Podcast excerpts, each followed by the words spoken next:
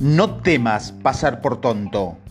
Lo que más critican los clientes a los vendedores es que estos no hacen suficientes preguntas.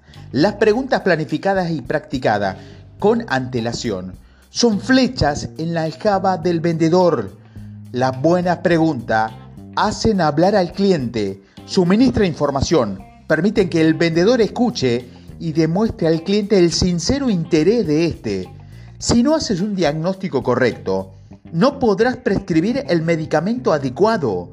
No hacer suficiente pregunta es estar pidiendo fracasar. Escuchemos al gran detective que contaba cuál era su mayor temor mientras estaba llevando a cabo una investigación. Él decía, siempre temo no formular esa pregunta importante que resuelva el caso. Hay varias razones por lo que demasiados vendedores hacen demasiadas pocas preguntas. Los vendedores que no saben vender no preparan suficientes preguntas antes de la visita, no las anotan, cometen el error de creer que preguntar equivale a ser impertinente e introvertido. El vendedor que no sabe vender da por el sentado que ya conoce la respuesta. Algunos realmente temen que el preguntar hará que el cliente piense que no sabe lo que trae entre manos. Todas esas razones son equivocadas e inaceptables. Los clientes les encanta que le pregunten. A los clientes les encanta hablar. Los clientes se sienten mucho más seguros con el vendedor que hace pregunta, escucha y toma notas. Para el cliente, preocupado que tiene una necesidad, no existen las preguntas tontas. Por eso, debes atreverte a pasar por tonto. No de nada por sentado, aunque ya sepas que consiste el problema. Haz pregunta porque así el cliente sabrá que comprendes la situación. Año tras año, el primer vendedor de una compañía de adhesivo es un tipo llamado Colombo por el detective de la televisión. Este triunfador tiene dos licenciaturas en ingeniería ha cursado estudios de posgrado en ingeniería mecánica. Sabe cómo se fabrican las cosas. Puede desmontar cualquier cosa y volverla a montar. Conoce los resortes, las válvulas, la junta, los planos, las maquinarias. Y pese a todos sus años de experiencia y su capacidad para resolver los, los problemas en cuestión de segundos, este vendedor hace preguntas que sus colegas le parecen muy estúpidas. ¿Cómo se fabrica esa pieza? ¿Por qué lo hacen así? ¿Cómo montar ese componente? ¿Por qué ponen ese remache ahí? ¿Cuánto le cuestan los remaches? Si pudiera eliminar un remache por conjunto utilizando un método menos caro, eso le ahorraría dinero, ¿no? Si pudiera enseñarle una manera de montar el conjunto dejando tan seguro como hasta ahora, pero con menos costo para usted, ¿le interesaría? Y así sucesivamente hasta que hace la venta. Este triunfador hace la suficiente pregunta, esas preguntas estúpidas, para llegar a ser el mejor vendedor de la compañía y el mejor vendedor pago de la compañía. Haz siempre un análisis de rendimiento de la inversión. El análisis de rendimiento de la inversión es una poderosa herramienta de venta diseñada para conseguir nuevos clientes y nuevas aplicaciones. Este análisis calcula los beneficios económicos que obtendrá tu cliente si utiliza tu solución. Si tuvieras dos opciones de inversión de igual rigor, uno de los cuales te proporciona un rendimiento del 5%, mientras que la otra te proporciona un rendimiento del 10%, ¿dónde invertirías tu dinero? El concepto del rendimiento de la inversión es muy simple y la base de prácticamente todas las decisiones de compra se toman en el mundo de los negocios. El triunfador lo sabe y emplea la aritmética para mostrar al cliente cómo invertir 400 mil dólares en un torno que ahorrará 240 mil dólares al año en reducción de restos metálicos. La reducción en el volumen de restos es el beneficio. Los 240 mil dólares son la traducción a dinero de ese beneficio. En este escenario, el cliente obtiene un rendimiento anual del 60% sobre su inversión. Cuanto mayor sea el rendimiento obtenido por el cliente, más obligado se sentirá este a comprar o lo que es lo mismo, hacer la inversión. Un análisis de rendimiento de la inversión correcta, calculando nuestro cliente al costo diario para prescindir la solución que está teniendo por él. El ejemplo del torno, el cliente obtiene un ahorro de 240 mil dólares. No comprar el torno les costará 20 mil dólares al mes.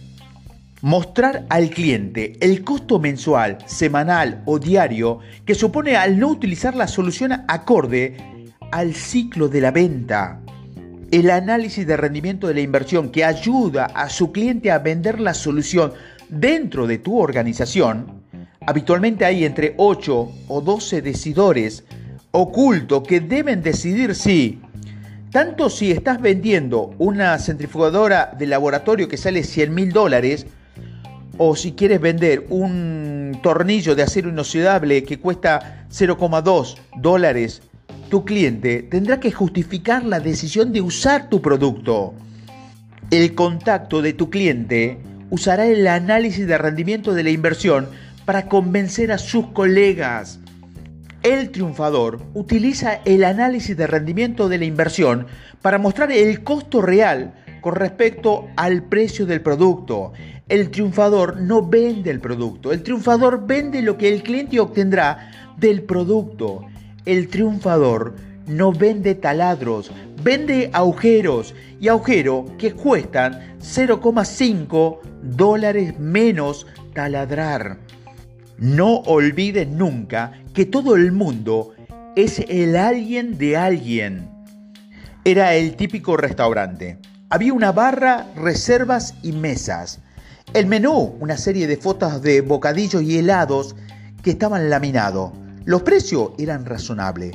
Entre los camareros había unos cuantos estudiantes de un instituto que aprovechaban el verano para ganar algo de dinero. El restaurante está ubicado en una zona muy acomodada.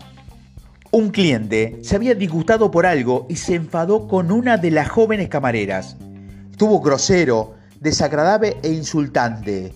La chica quiso que hubiera cometido un error al hacerle la cuenta o tardó un poco en servirle. Fuera lo que fuera, el caso es que la chica acabó llorando. El cliente arrojó unos cuantos billetes encima de la mesa y se marchó hecho una furia. Tres estudiantes más presenciaron el incidente. Uno de los dos chicos de, que estaban detrás de la barra dijo, yo conozco a ese tipo, lo he visto en el despacho de mi padre. Curiosamente, cada uno de esos cuatro estudiantes era hijo de un médico. Descubrieron que el padre de aquel chico, que el cliente furioso era vendedor de una compañía farmacéutica. Los cuatro estudiantes decidieron allí mismo que hablarían con su padre y le dijeran que no hiciera negocio con aquel vendedor. Sé corté con el alguien de alguien quizás no te consiga un cliente, pero tratar mal a alguien de alguien podría ser más perjudicial para ti. Los triunfadores hacen amigos, no enemigos. Ser receptivo en todo momento.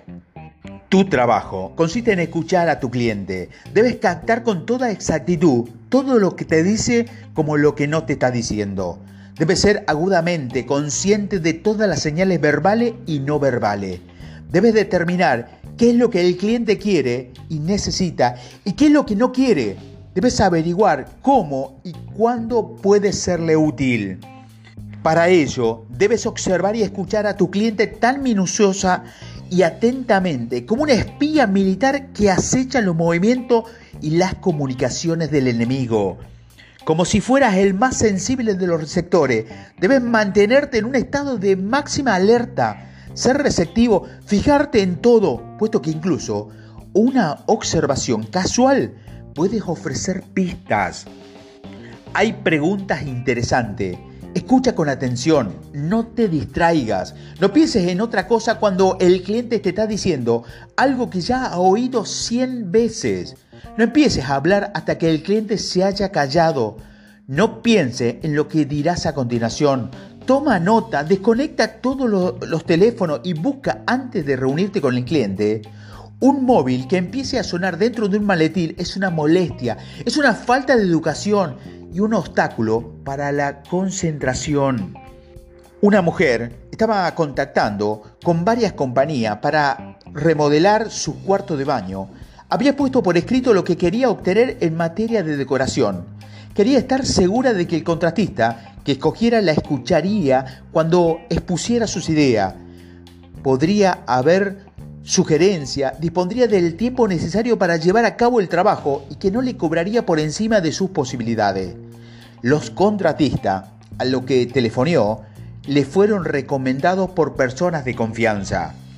Cada contratista fue puntual, tomó nota e hizo pregunta.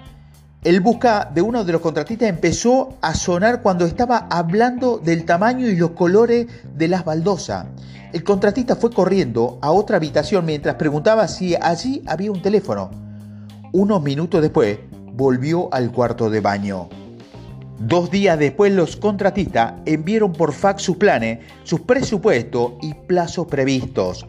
El contratista del Busca presentó el presupuesto más barato, 300 mil pesos, menos que el inmediatamente superior. La mujer escogió, perdón, al presente el presupuesto más caro. Explicó su elección de la siguiente manera.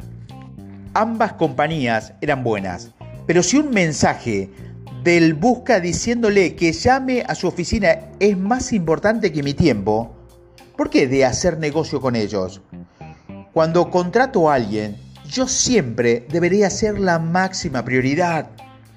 Las tres palabras más importantes para el triunfador son escucha, escucha y escucha. Y para ello debes mantenerlo lo más receptivo posible. Los triunfadores se concentran en los clientes. Los triunfadores proporcionan atención individualizada. Para el triunfador, el cliente es el rey. La visita de venta es una invitación a la corte del rey.